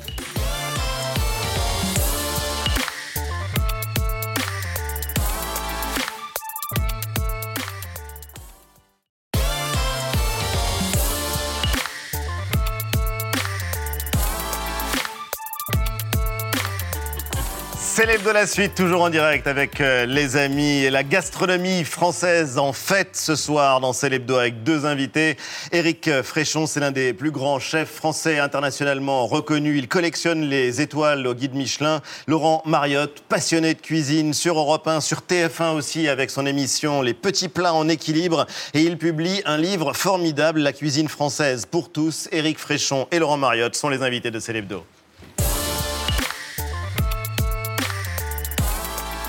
Bonsoir messieurs et bienvenue. Bonsoir. Vous nous avez mis euh, l'eau à la bouche, Eric Fréchon. Vous êtes le chef euh, du euh, Palace, le Bristol, le resto du Palace, c'est l'épicure et ça vous définit assez bien d'ailleurs. Le Palace, le restaurant Le du Palace. resto. Dites petit Le resto. le- Oui, alors c'est vrai, on dit resto comme on ne dit pas bouquin quand on parle de quelqu'un comme vous. Oui, voilà, il faut employer le vocabulaire de la haute couture, je ne sais pas comment euh, désigner ça. Mais il en a d'autres. Il a un très bon restaurant dans une gare aussi. C'est un chef de gare aussi. Saint-Lazare, il est chef de gare. Et euh, la bistronomie, ça vous connaît également. Là, pour le coup, on peut parler de resto On peut. Et euh, Laurent Mariotte, euh, vous publiez ce livre dont le titre est Alléchant. clair, alléchant. Ah bah oui, parce que Ça donne envie de faire. cuisiner ou ça donne envie de manger Ça donne envie de Les deux. cuisiner et deux, de manger deux. Ouais, en tout cas, ça donne l'eau à la bouche. La cuisine française pour tous, les grands classiques à la maison. Et j'adore le mot d'ordre, Laurent, du bouquin. Tous aux classiques, les amis. Il n'y a rien de plus moderne. C'est vrai, ben, je pense, oui, parce que ça nous parle à tous, les, les classiques. Et en ce moment où on revisite beaucoup de choses, Ouais. on ne sait plus comment sont faits les basiques. Donc c'est important de savoir faire une vraie blanquette, un vrai pot-au-feu, des œufs maillots, un poireau vinaigrette. Et c'est rassembleur. Vous parliez de dispute juste avant. Ouais. Euh, voilà, la, la- la table, elle rassemble. Voilà, Enfin, on peut aussi s'engueuler à table. Les repas de famille, c'est vrai, oui, mais ça se termine souvent bien quand même. c'est vrai. Pourvu que, que les plats soient, soient bons. Bah, c'est des plats de partage en général, C'est tous ça. ces plats de, de cuisine familiale. Et euh, les grands classiques restent quand même dans l'ensemble des vrais plats de partage et des plats de famille. Vous allez nous dire ce qu'est un classique d'ailleurs, euh, parce qu'on sait à peu près ce qu'est un classique en littérature, en gastronomie c'est un peu plus compliqué, mais vous vous connaissez bien tous les deux. euh, Bah, les classiques, ça reste assez simple. C'est euh, bah, ces, ces bouquins que l'on a, les planches à Sylvestre qu'on avait à l'époque, et on apprenait bah, à faire une quiche lorraine, une salade niçoise, enfin, et tout ça, euh, une blanquette, un poulet rôti, et toutes ces bases de la cuisine française, on les apprend à l'école hôtelière, où euh, bah, cette cuisine qui est plutôt familiale, donc qui Voilà, se transmet chez de, ses de- de grands-mères. mère en fille ou euh, aussi de, de père en fils. euh. Parce que c'est un livre de recettes familiales. C'est ça. C'était une cuisine même paysanne qui s'est embourgeoisée à un moment pour devenir ordinaire en fait un peu. C'est ça la cuisine classique et elle est vraiment euh, accessible à tous. euh, et, Alors- et en général c'est des morceaux qui coûtent pas cher. Ouais. accessible à tous, il faut quand même être précis, simple, ça ne veut pas dire exigeant. On vous a vu cuisiner ensemble, regardez. 24 minutes chrono spécial grand chef aujourd'hui, soyez les bienvenus et pas n'importe lequel. Eric Fréchon, bonjour Eric. Bonjour. Ouais, on C'est tout. retire toujours le germe. hein. Toujours. Pourquoi? Ben, c'est, ça aide à digérer. Ah, surtout. on est d'accord. Un petit peu de poudre d'amande. C'est ce qui remplace la chapelure, hein, c'est ce que vous Exactement. tout à l'heure. Parce qu'on veut une belle consistance, c'est ça. hein. On Voilà. veut que ça gratine. Quoi. Exactement. Tu peux en remettre encore un peu. hein. Mais je peux. C'est une appellation, mais malheureusement, on a de plus en plus de mal à trouver des escargots de Bourgogne en France. Quoi, hein. Ouais, tout à fait. C'est une belle chair blanche. hein, Ah ouais, moi, j'adore ça. Ah, moi c'est pareil, j'adore ça. La fameuse raie au beurre noir, par exemple. Tout à hein. fait. Faut être mal reçu pour être, pour être reçu. Voilà, ça me fait plaisir ce que Hein vous dites. Voilà, on est d'accord. On reconnaît encore une fois ce qu'on mange. hein, Exactement. la- Ça vous fait rire. C'est drôle parce que oui, c'était il y a longtemps, c'était sur Cuisine TV dans une émission Ouais, mais- qui s'appelait 24 minutes chrono. Ouais. Non, mais c'est une émission culte, mais en l'occurrence, euh, qu'est-ce que vous êtes bavard? Moi, je me serais coupé 5 ou 6 doigts avec votre euh, immense couteau. Non, mais la dextérité d'Éric Fréchon Ah bah, avec euh, ce, admirable. ce- ce couteau à la main moins, est assez stupéfiante. Et, et en temps réel, c'est vrai que je lui parle beaucoup, je le distrais, et c'était en 24 minutes en temps réel, cuisson comprise. Donc Il c'était fallait que je reste quand même assez Voilà. concentré, Ouais. moi. Et, et exactement, et on avait fait de belles tomates cerises euh, farcies, effectivement, avec une persillade comme Ouais, ça, comme on met dans les escargots. Exactement. in petto, Eric se disait, mais à Pasteur, Laurent, hein. Eh oui, je suis obligé de. Il faut, faut tenir la boutique parce que sinon c'est Sinon, il de la télé. à donc. l'antenne. Ah bah, sinon, on aura d'autres exemples avec Eva tout à l'heure. Il y a des émissions euh, de cuisine où euh, justement parfois le silence s'impose un petit peu trop. Vous allez nous dire euh, justement euh, comment on revisite les classiques et comment est-ce qu'on partage ce plaisir-là et comment est-ce peut être euh, accessible à tous euh, la blanquette de veau, le bœuf bourguignon. Enfin, je parle de mes obsessions. hein. Je suis absolument désolé. On en parle juste après vu.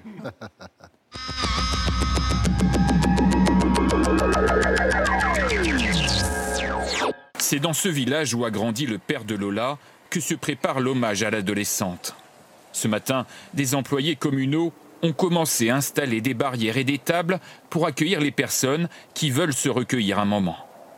Dans un communiqué, ses parents ont souhaité que l'hommage soit digne et respectueux. Pour la mémoire de Lola, nous souhaitons que les diverses cérémonies se déroulent dans un esprit de sérénité et de calme, loin des agitations politiques et médiatiques. Dans la même veine, on a entendu dans le débat médiatique des voix demandant un procès expéditif pour la suspecte présumée de, de ce meurtre, sans avocat. Procès qui la condamnerait directement à la perpétuité. C'est remettre en cause tous les fondements de la justice française? Je crois que vous faites allusion au propos de M. Hanouna. Deux millions de téléspectateurs. Je m'échine à mieux faire connaître la justice, à montrer combien la justice, c'est difficile de la rendre, combien nous devons respecter des règles que notre société a mis des millénaires à élaborer, et on balaye ça d'un revers de manche en disant quoi? Une justice expéditive, quelques heures, perpétuité, pas d'avocat? C'est ça la conception que l'on a de l'état de droit dans notre pays.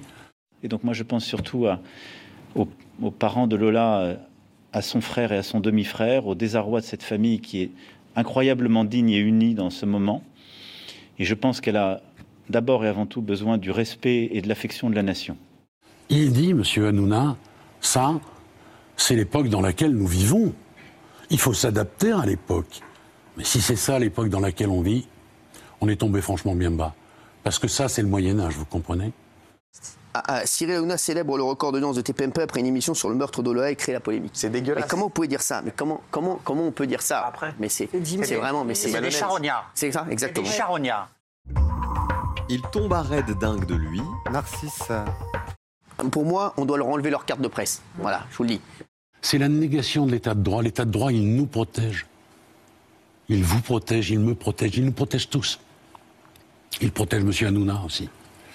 Et le balayer comme ça pour, euh, au fond, flatter les bas instincts, faire de l'audience, de, de, de l'audimat, moi, c'est quelque chose qu'à titre personnel, je ne peux pas accepter. Ψηφοφόροι, σουρτάφερτες πηγενέλες Μόνο συνέπεις σε ποδοσφαιρικές φανέλες Σε κρέμλιν μετατρέπεται με φαγητό ογκισμό Κι ο απολύτης στην πείνα γίνεται φασίσμο En Italie, la leader d'extrême droite, Giorgia Meloni, officiellement nommée présidente du Conseil. Elle devient la première femme à occuper cette fonction. L'ex-fan de Mussolini incarne un mouvement à l'ADN post-fasciste qu'elle a réussi à dédiaboliser pour arriver au pouvoir. Berlusconi a jeté un immense froid dans la coalition en déclarant tout son amour pour Vladimir Poutine lors d'une rencontre avec son parti. Pas de chance, l'audio a fuité dans la presse. J'ai renoué un peu les rapports avec le président Poutine après une longue pause. Il m'a envoyé 20 bouteilles de vodka pour mon anniversaire ainsi qu'une lettre très douce. Je lui ai répondu en lui envoyant des bouteilles de Lambrusco et une lettre tout aussi douce. Boire un verre sur la plage plutôt que de grelotter en craignant de voir arriver la facture d'électricité. Voilà le conseil de ces Néerlandais. C'est moins cher d'être ici qu'aux Pays-Bas, où il faut allumer le chauffage. Rester là-bas, c'est de la folie. Alors qu'ici, on peut profiter de cet argent. 276 552 euros de gaz et de cadeaux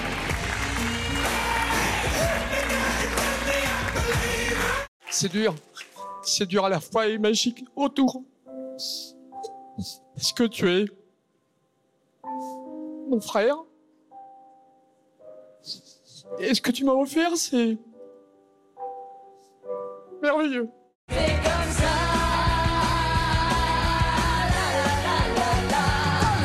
Et tu m'as donné cette force, cette délivrance de pouvoir aussi assumer, de pouvoir euh, être euh, ce que je suis devenu aujourd'hui un meilleur homme. Et euh, voilà, je voulais juste te le dire. Je t'aime. Euh, je l'ai, je l'ai balayé, je l'ai mis à terre, je lui ai mis un coup dans les jambes et je lui ai mis un coup de pied au niveau du dos. Ouais, je l'ai frappé à la base qu'elle n'a pas voulu m'ouvrir. Euh, je suis, je suis coupable du de coup, quoi? tu te retrouves Oui, ici. mais je suis coupable de quoi à la base? Je suis coupable de rien. Pour lui, c'est tout à fait normal de frapper son, sa concubine. C'est normal. Elle lui a manqué de respect, je sais pas pourquoi, et du coup, il a frappé devant ses enfants, cassé la télé, terrorisé tout le monde. Pour lui, c'est normal. Il n'a rien fait de mal.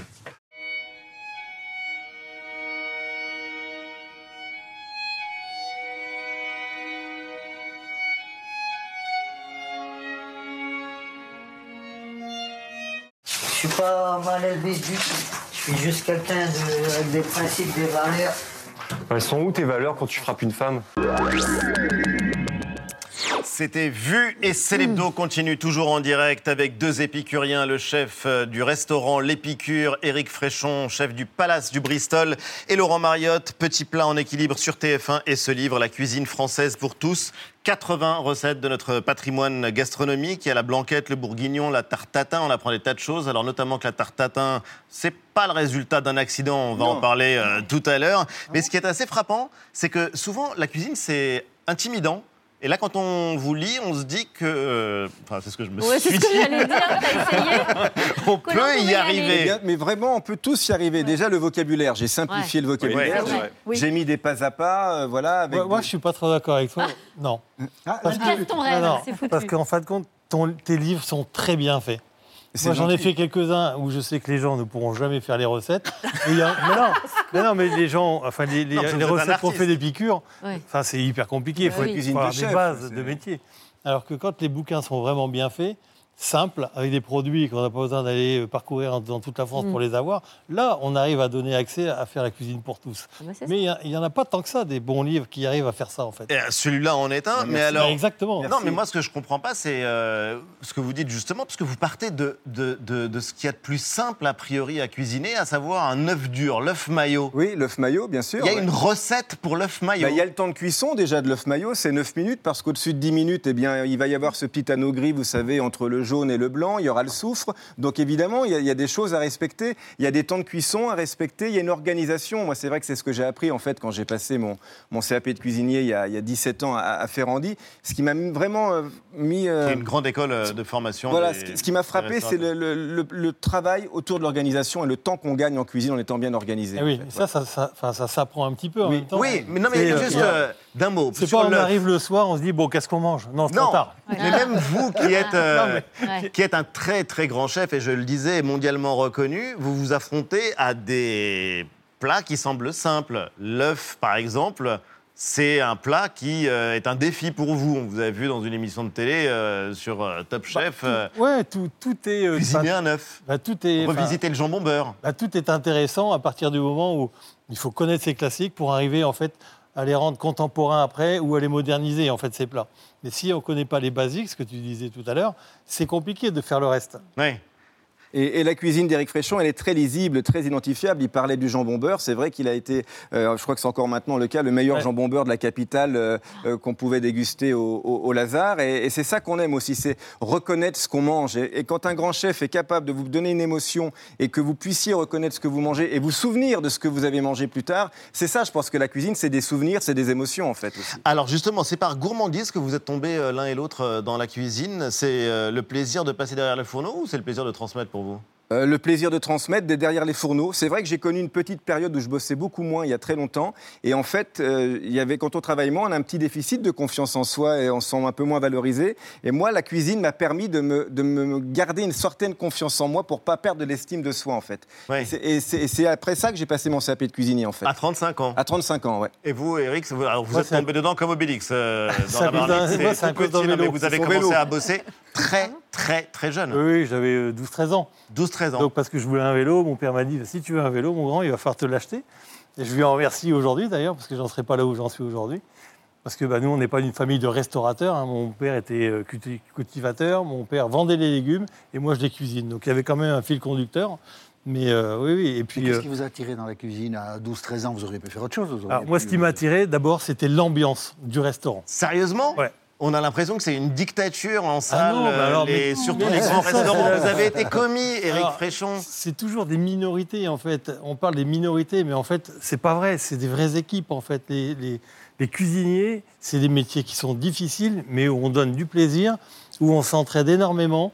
Et euh, je sais pas, on- nous, je pense que notre ADN, en fait, c'est un travail d'équipe pour donner du plaisir aux gens. Ça, c'est vraiment euh, notre premier métier. Mais c'est vrai.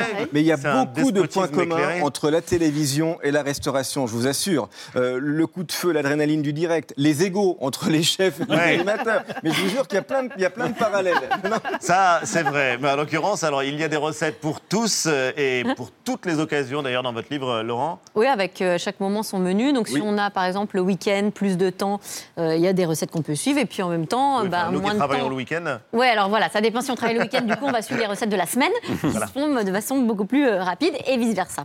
Euh, vous revenez aussi sur les basiques, on en a parlé, mais donc euh, finalement, et puis qui coûtent pas trop cher aussi. comme J'aime euh, bien les basiques plutôt que Ouais. les classiques. Les Ouais. basiques, en fait. ouais. Préféré comme- Ouais. comme terme Bah oui, je trouve que c'est plus approprié. Euh, base. bah, c'est la base de la cuisine. C'est comme dans le prêt-à-porter. Alors que les classiques, c'est plus un lièvre à la royale qui n'est pas accessible du tout exactement. à tous. Ouais. Et je trouve que c'est Oui. bien. Et ben les bons basiques, voilà, qui coûtent pas trop cher. Donc comment faire de très bonnes frites, euh, des croque-monsieur qui croustillent, le fameux œuf euh, maillot dont euh, Ali est devenu peut-être un esthète. Ou... Sans maillot. Il y a une association, il y a l'association de sauvegarde de l'œuf mayonnaise. On ne rigole pas oui, incroyable. en France. Il y Attention. a même des puristes, des Oui, puristes d'œuf maillot, voilà. Et alors vous pensez à tout le monde puisque vous pensez même aux enfants. Moi ça, ça me parle puisque faut trouver quand même des idées. Et alors vous proposez leurs plats fétiches, enfin des plats qui devraient être fétiches. Je dis devraient parce qu'il faudrait quand même poser la question. Moi j'ai dit un petit. Un petit doute. Alors, vous proposez le chou farci, la Ah. choucroute, les endives au jambon. Magnifique. Comment vous faites aimer ces plats-là Ah non, le chou farci, c'est exceptionnel, une belle Bah, chair quand ils sont à la cantine, ils sont obligés d'en manger, ça c'est Mais sûr. il y a des cantines qui travaillent bien maintenant aujourd'hui. hein. On a Non, vraiment. plaisante. Ouais, non, non, mais euh, le chou farci, c'est super bon. Déjà, c'est réconfortant, c'est rond, il y a de la rondeur. Euh, les endives au jambon, pareil. La béchamel, les gamins aiment beaucoup la béchamel. Ils adoucit. aiment les C'est sauces. Ça adoucit, il y a du liant, il y a de Il y la a de la rondeur. rondeur, ouais. Vraiment. Et puis on la relève bien. Faut... Voilà, moi, avec mon fils, je, me- je lui ai appris assez tôt à faire on est plein d'enfants. Si on leur dit ce soir, ça va être chou farci. euh, Il faut pas leur dire. Non, mais en fait, faut pas leur dire. Non, mais le chef il avait enfants, fait en un fait- livre de cuisine pour les tout petits, et c'est vrai que vous êtes audacieux, c'est que vous ne vous interdisez rien, et il n'y a pas d'idée préconçue Ouais, sur voilà. euh, les goûts des enfants, en l'occurrence. d'idées préconçues. On peut, moi aussi, mais on peut faire manger du verre. Mais il faut détourner le brocoli. Pas des vers de terre. En fait, déjà, il faut pas leur dire ce qu'ils mangent. Non, mais c'est vrai. Et après, ils goûtent. des- C'est Non, vrai. C'est vrai. Moi, faut juste les obliger à une seule chose, à goûter. Voilà, faut pas forcer les, les- les- les forcer à finir leur assiette, mais au moins à goûter. Et, Ouais.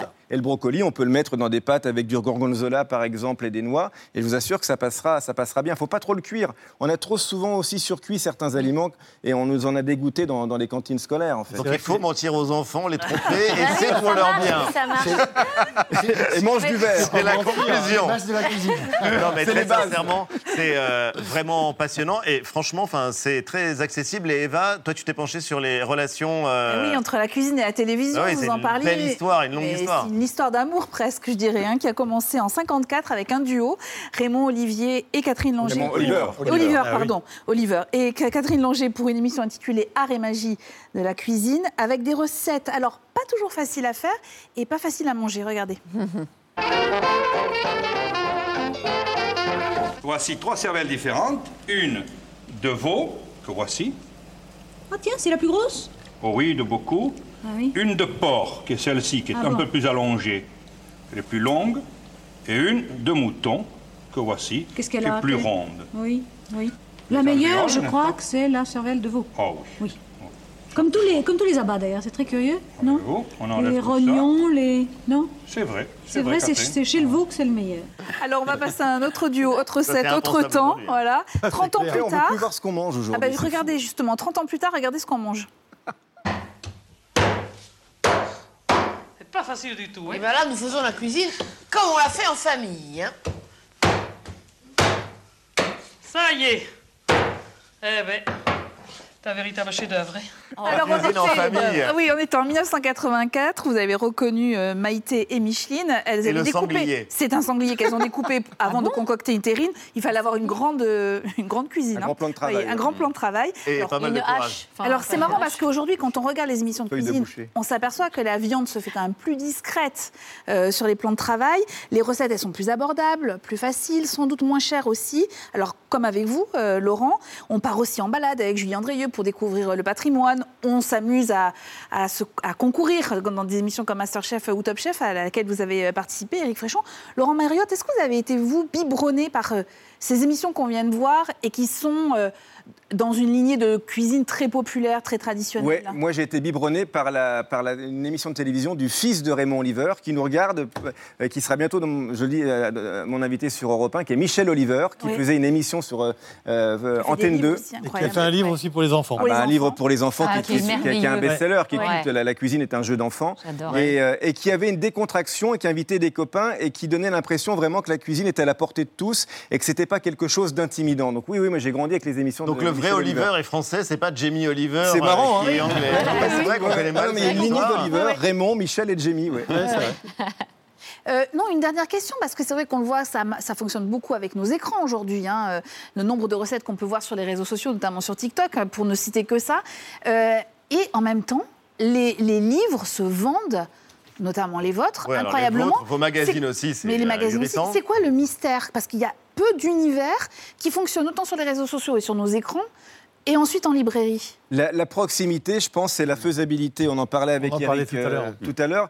Euh, moi, comme je le disais, je suis pas un chef et j'ai pas accès à une cuisine sophistiquée. Donc, euh, moi, c'est une cuisine de tous les jours et du quotidien que je défends. Et j'ai une seule obsession, c'est vrai, c'est que les gens puissent refaire la recette le jour même, avec des produits de saison et avec des ingrédients qu'ils ont dans les placards. Donc, euh, voilà, je ne vais pas jouer à faire une cuisine. Même parfois, euh, j'ai des dressages qui sont mais vraiment très basiques. hein. Euh, Voilà, mais c'est la cuisine du quotidien. C'est pas démonstratif, c'est Voilà. du concret, quoi. on peut le refaire. Quoi. C'est ça, c'est ce que j'essaye de faire, ouais. Il y a une phrase euh, juste avant euh, d'écouter Antoine, parce que c'est vrai que la, la cuisine, elle s'adapte à l'époque, on l'a vu à travers la télé, mais euh, c'est très vrai dans notre société. Vous avez une phrase, Laurent Mariotte, dans une interview, où vous disiez Aujourd'hui, on est plus habitué à manger sans, sans gluten, Oui, oui. sans lactose, Sans maillot. mais on oublie de manger avec, avec et plaisir. notamment avec plaisir. Je trouve ça génial, c'est ça, être Mais c'est épicurien. ça. Mais oui. Ouais. C'est la base, hein, c'est d'apprécier ce qu'on fait, c'est euh, de, de- enfin, de régaler en fait euh, nos, nos- nos amis, nos convives. Quels que Mais soient nos régimes, on peut faut- tous se retrouver à table. Et puis bon, tout ça, en fait, on en parle beaucoup, mais quand on est tous autour de la table, il y a déjà beaucoup moins de sang. Et, et ils aiment quand même tout ce qui est euh, un peu gras, euh, enfin, parce que c'est bon. Oui. Ils aiment ce qui est bon. Le gras Enfin, Antoine. Voilà, faut pas leur Sauf, dire. sauf Antoine. T'aimes le gras ou pas J'adore le gras. Si. Alors comment tu fais pour garder la ligne Non, mais il l'a dit, le gras, c'est la vie. Oui. c'est vrai. Et le- C'est ça, mais vraiment. Non, mais lui, il cuisine pour la planète, monsieur. Oui, mais il a Mais raison. A- Ali, Ali parlait des questions euh, qu'on retrouve, des questions de société qu'on retrouve dans, dans la cuisine. hein. Ça fait partie de, de nos vies, évidemment. L'écologie, donc, en fait partie. Nous faisons plus attention aux produits que nous achetons, que nous consommons, des produits de saison, issus de plus en plus des circuits courts, issus, si possible, de l'agriculture biologique. Et quand je dis nous, je parle ben, des cuisiniers amateurs euh, comme nous, des cuisiniers professionnels comme Éric euh, Fréchon, à tel point que le guide Michelin aujourd'hui décerne oui. euh, désormais une étoile verte pour Ah euh, oui. récompenser euh, chez les restaurateurs une démarche éco-responsable. Mieux consommer, mais aussi moins consommer, prendre plus de plaisir aussi, euh, faire attention aux, aux produits que nous achetons. Euh, vous donnez, Laurent, euh, régulièrement plein de conseils pour lutter contre le gaspillage alimentaire qui représente, je le rappelle, 10 millions de tonnes par an, ce qui représente à peu près 30 kilos euh, de gaspillage alimentaire par Français et par an. Vous dites par exemple qu'il ne faut pas jeter tous les restes, certains peuvent être Non, mais évidemment de calculer cuisinés combien vous avez gaspillé. et mangés. Alors, moi, Ah, je- non, non, mais Antoine, je plaisante. Ouais. Vas-y, Mais Antoine. donc, il faut euh, cuisiner euh, ce qu'on a l'habitude plutôt de, euh, de jeter. Les euh, les accommodés, le pain perdu, le fond de veau, le bouillon de vol- volaille. Éric Fréchon, est-ce que ça, ce sont des recettes euh, faciles à, à faire ou est-ce que c'est un peu technique d'accommoder les restes? Non, non, c'est pas très compliqué. C'est euh, plus une culture, je pense, de l'éducation en fait que l'on a eue en fait à la maison, je pense, Ouais. par nos mamans ou enfin ou par son papa. Je pense que c'est euh, hyper important de, de recycler, enfin de recycler. Les fans, les fans de carottes. oui, les fans de carottes, les fans de radis, on fait des soupes avec. euh, Ouais. Bah, Rien ne se jette en fait. fromage, Les épluchures, euh, bah, on fait des épluchures, on fait des Un pot au feu à plusieurs vies. Enfin, légumes. voilà, ouais. Ouais. Bah non, Mais, que euh, rien ne se jette. La gastronomie française, ça reste la meilleure au monde Euh, On va ça reste oui. une des meilleures au monde, On euh, que voilà. meilleure. mais On peut dire, fâcher. oui, oui, on va pas se fâcher. En nombre dire- d'étoiles au Michelin, oui. Oui. Moi, je dirais quand même que euh, on dit l'une des meilleures au monde, mais quand même tout le monde vient prendre chez nous. Exactement. Voilà. Quand Donc même. la réponse Ouais. est Voilà. oui. La réponse Voilà, oui. est. Mais l'italienne est pas mal aussi. Clairement, oui. Un jour, il juste faudra quand même nommer pour- un cuistot à l'Élysée, ce sera. Et un revenir- basque Ah, et pourquoi pas un basque oui, d'accord. Enfin, moi, euh, moi, je suis pas cuistot. hein. Pour revenir Fréchon quand même sur la qualité des produits, moi je voudrais souligner quand même au Bristol, on a été le premier à avoir un moulin quand même euh, dans, dans les, euh, dans les sous-sols du Bristol. Un moulin. Ouais, on est faire- meunier. pour faire le pain. On, Ouais. est, on est meunier en fait. Ah oui. Et on a été rechercher des blés parce que enfin, le pain, c'est le partage, c'est euh, la cuisine basique en fait. On rompt le pain. Donc on rompt le pain déjà, on copain. fait des pains de 500 grammes que l'on tranche, que l'on met sur la table. Et euh, c'est des blés de collection, on les moue sur place. Enfin, c'est vraiment des démarches qui sont incroyables aujourd'hui. Ah bah c'est Et on a- incroyable. On a, enfin, tous ces ateliers qu'on est en train de créer autour du Bristol.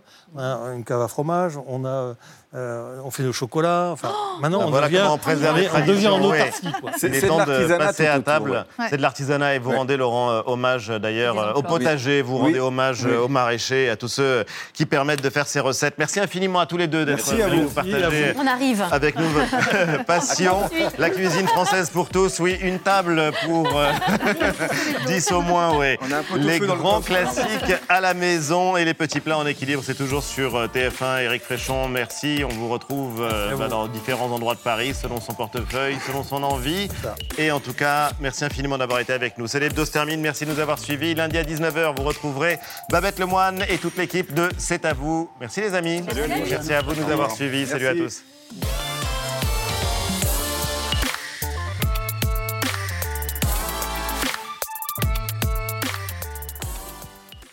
C'était Célébdo, un podcast de France Télévisions. N'hésitez pas à vous y abonner. Vous pouvez également retrouver les replays de l'émission en vidéo sur France.tv.